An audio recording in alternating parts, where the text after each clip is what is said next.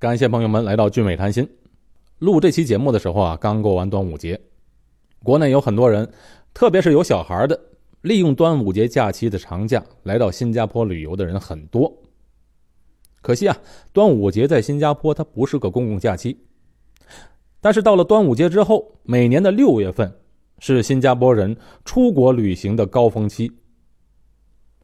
熟悉新加坡教育制度人可能都知道。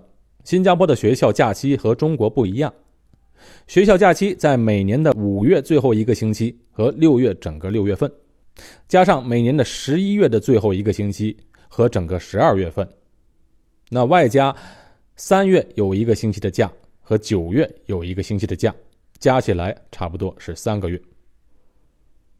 六月份是适合出门旅行的日子，天气比较适合，好多新加坡人啊都出门去旅行了。但究竟有多少新加坡人在这时候去旅行呢？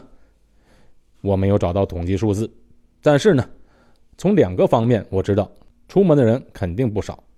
第一，就是每年六月份过后啊，我家小孩学校开学，都会和同学们分享假期旅行的经历。孩子们回来就会跟我说：“哎，这个同学去哪个国家玩了？那个同学去哪个国家玩了？”几乎所有的同学都会去旅行，最远的。跑到欧洲、美国，近一点的跑到泰国、韩国、中国、日本或者澳大利亚，更近一些的至少也会去马来西亚玩一圈。那就连学校的老师啊，回来也会和同学们讲讲他们出国旅行的经历。所以我的两个孩子啊，假期过后，学校的第一份作业 就是关于出国旅行的作文。有时候啊，这英文和华文老师都要求写这一个题目。这时候啊，就看出中文难了。我两个孩子写英文作文啊，刷刷刷几笔就完成作业了。如果是华文作文，哎，就看这两个孩子坐在那里呲牙咧嘴，憋了半天都写不出几个字来。另一方面，从车流就能看出人们都去旅行了。那到了六月份啊，早晨上班在路上的车辆明显减少。哎，尤其是平时在学校附近的路口啊，都会堵车，这时候肯定不堵了。新加坡有一个控制汽车流量的收费系统啊，简称叫 ERP。平时在一些繁忙地段啊，对进入市区的车辆会收取费用。每一辆的新加坡汽车上都会安装一个读卡机，车辆一过那个闸门，哎，就会自动收费。那到了六月份呢，收费的费用都会减少。因为这个收费系统的存在的理由啊，就是要控制车流量。那到了六月份，车流量减少之后，政府就没有理由再收费了嘛，所以政府这时候就会减少费用。六月份的时候，大部分人的出门旅行时间都要在一个到两个星期左右，一般都是带小孩去玩。没有小孩的人一般都不选择在六月份出门，因为什么呢？假期出行的费用高，机票和酒店都很贵。所以啊，没有小孩一般都选择在其他月份出门。有时候在旅游淡季出门啊，机票打折打的非常的便宜，巨划算。啊，有时候我看到机票促销的广告啊，都非常羡慕。啊，但也没办法，我们带小孩出门的人啊，就别想能拿到促销，哼，赶不上打折。六月份出门旅行，一般上人们都会拿自己的年假。在新加坡工作上班都有年假，有薪假期。有多少？每个公司不一样，最少的是七天，一般上大多数的公司都是十四天或者二十一天，有的公司年假更长，是二十八天。我甚至看到过有人拿三十五天的有薪假期，但三十五天的现在很少见了。除了个人的年假之外，哎，我再来说说新加坡的公共假期和公共节日。那新加坡的公共假期都有哪些呢？现在我就给大家一一介绍。如果我的节目为您提供了有用的信息，我讲的故事为您解了闷儿，请您为我点个赞，并且留下您的评论。当然，我也非常希望朋友们赞助打赏我的节目。祝您好运！新加坡的公共假期有两个特点。一个就是假期都不长，不像有些国家能连续好几天连在一起的假期。新加坡除了春节、初一、初二连续两天的假期外，其他的公共假期都是单独的一天。那第二个特点呢，就是新加坡是个多元种族、多元宗教信仰的社会，所以每个种族、每个宗教都要照顾到。我们就从每年十二月份说起，十二月份的公共假期当然是圣诞节了。十二月二十五日这天，耶稣诞生的日子，在全世界很多国家。都是一个非常重要的节日。现在全世界使用的公历，就是根据耶稣诞辰的那一年来设定的。现在是公元二零一七年了，所以耶稣基督也是两千多年前诞生的。这个节日可不得了，影响了全世界各个地方种族的人，甚至在一些穆斯林的国家，人们虽然不能公开庆祝，但是在圣诞节这天也会有一些节日的装扮。我们这一代人呢，从小就受到圣诞节文化的熏陶。记得在上中学和大学的时候啊，同学们就经常在圣诞或元旦举行舞会。我中学上的是天津音乐学院附中，大学就自然在天津音乐学院了。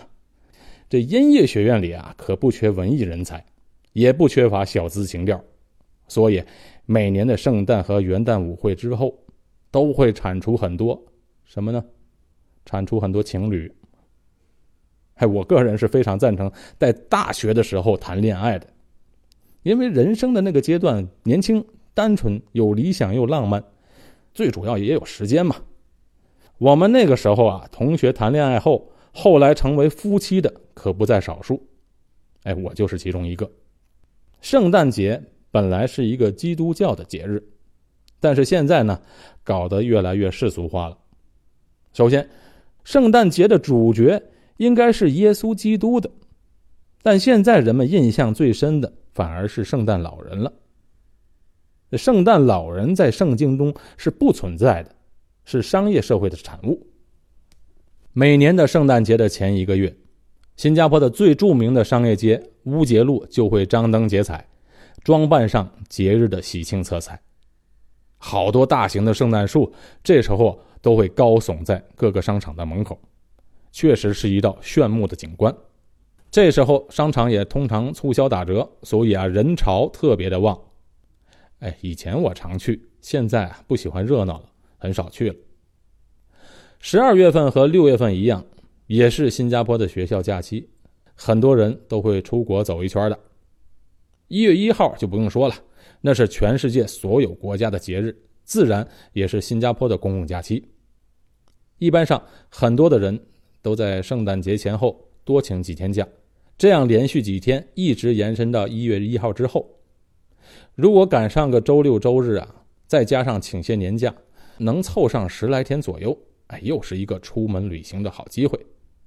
所以，一般年底这个时候啊，新加坡的各个公司就等于到了半休眠的状态，很多的人都找不到了，都去休假了。一般上这一段时间啊。各个公司也不会安排什么重要的事情。圣诞节和元旦的公共假期之后，接下来的公共假期就是春节了。哎，刚才说过，春节在新加坡是唯一连续两天连在一起的公共假期。哎，不是在一月份就是二月份嘛。关于春节这个节假日在新加坡是怎么过的，我就不多讲了。今年年初的春节，我花了整整一期的节目。介绍了在新加坡是怎样过春节的，有兴趣的朋友啊，可以出门左转去找来听一听。哎，那期节目我是很花心思做的，里边介绍的内容很详细。过完了春节之后啊，就很难熬了，因为下一个公共假期要等到四月份才有。如果春节是在一月份的话，要等到四月份，差不多得两三个月的时间。所以这段时间大家都得拼命干活。四月份是什么假呢？耶稣受难日，英文就是 Good Friday。刚才说了，新加坡的公共假期，其中一个特色就是各个种族和宗教的假期都有，所以耶稣受难日 Good Friday 这一天就会被当做新加坡的其中一个公共假期。对于其他宗教信仰的人来说，这一天就是一个假期，是节日。但对于基督徒来说，这一天是耶稣被钉死在十字架的那一天，是要安静的来纪念这个日子的。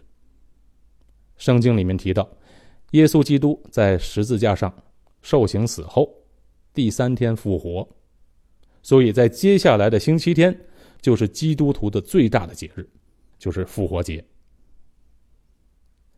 对于基督徒来说啊，复活节的意义啊是远远超过圣诞节的。以前我在美国的时候，每年的复活节是非常热闹的，有的人还会带着孩子们去寻找复活节彩蛋。好，四月份的公共假期就只有这么一天，那就是耶稣受难日。五月一日就不用说了，国际劳动节嘛，到哪儿都放假，尤其是这些年国内的五一长假是非常有气势的。大批的中国游客这时候都会来到新加坡来旅行。哎，提到国际劳动节啊，我想说说六一儿童节。以前觉得这六一国际儿童节，那全世界都应该这天是儿童节嘛，就像五一国际劳动节一样。等后来出了国才知道，感情六月一号这天过儿童节的国家没几个。新加坡的儿童节是在十月一号，美国的儿童节也是在十月份。那其他国家呢？我给您举几个例子：韩国儿童节五月五号，德国儿童节九月二十号，英国儿童节七月十四号，日本儿童节最逗，分男女，男孩是五月五号，女孩是三月三号。印度的儿童节是十一月十四号，印度尼西亚的儿童节七月二十三号，泰国儿童节每年一月的第二个星期六。好，太多了，我就不一一列举了。不是说好了国际儿童节吗？怎么这么多国家都不一样呢？呃，我查了一下资料，我才明白，原来啊，在一九四九年，国际民主妇女联合会举行会议，把六月一号定为国际儿童节。但关键啊，你要看开会的地点在什么地方。当年开会的地点是在莫斯科。我想大家已经想到了，当年啊，已经快到冷战时期了。东西两大阵营是泾渭分明，所以向着苏联的好多国家，那好像中国就采用了这个决议，把六月一日定为本国的儿童节。但其他大部分国家并没有跟着这个决议执行，这个就是历史原因造成的。好，五月份除了国际劳动节这一天是公共假期外，还有一个节日，就是五月十七号的卫赛节。卫赛节是什么节日啊？释迦摩尼的诞辰日。新加坡有三大宗教信仰，按人口比例来说，依次为佛教、基督教和伊斯兰教，所以三大宗教都有节日。基督教和佛教都过完了节日了，到了六月份，伊斯兰教的节日就到了。今年二零一七年的六月二十五日是伊斯兰教的开斋节，到了七月份呢？就没有公共假期了，一直要等到八月九日。八月九日是什么日子呢？新加坡的国庆节。一九六五年的八月九日，新加坡被迫独立，因为这一天，当时的马来西亚将新加坡逐出马来西亚联邦。从这一天起，新加坡就宣布，在自由、正义、公平的原则下，新加坡将永远是一个自主。独立和民主的国家，在一个更公平、更合理的社会里，是将永远为人民大众谋求幸福和快乐。国庆日是新加坡最大的节日了，国庆前一个月的时间就可以看到新加坡到处挂满了国旗。每年的国庆日都会举行大型的庆典活动，啊，空军和陆军甚至海军都会参加阅兵仪式，现场还会有空军跳伞表演。我在一九九七年的时候，曾经作为香港亚洲青年交响乐团的成员，来参加过新加坡当年的国庆庆典表演。那一年呢，我们在香港参加了庆祝香港回归的大型表演，演出了谭盾指挥的《天地人》，马友友是当年的大提琴独奏，然后参加了去韩国、日本、马来西亚、中国的巡演，最后一站到达了新加坡。接下来就到了九月一日，又是一个穆斯林的节日，叫哈芝节。这一天，所有的穆斯林们就在一起庆祝节日。哈芝节过后，到了十月份，的某一天，就迎来了印度人的节日，叫做屠妖节，也说成万灯节。在屠妖节期间，在新加坡的小印度那个地方，就会看到张灯结彩，好多的印度人都会到小印度那个地方去参加庆典和仪式。好，以上这些就是新加坡所有的公共节假日。今天的节目就到这里，我是高俊伟，在新加坡，祝大家好运。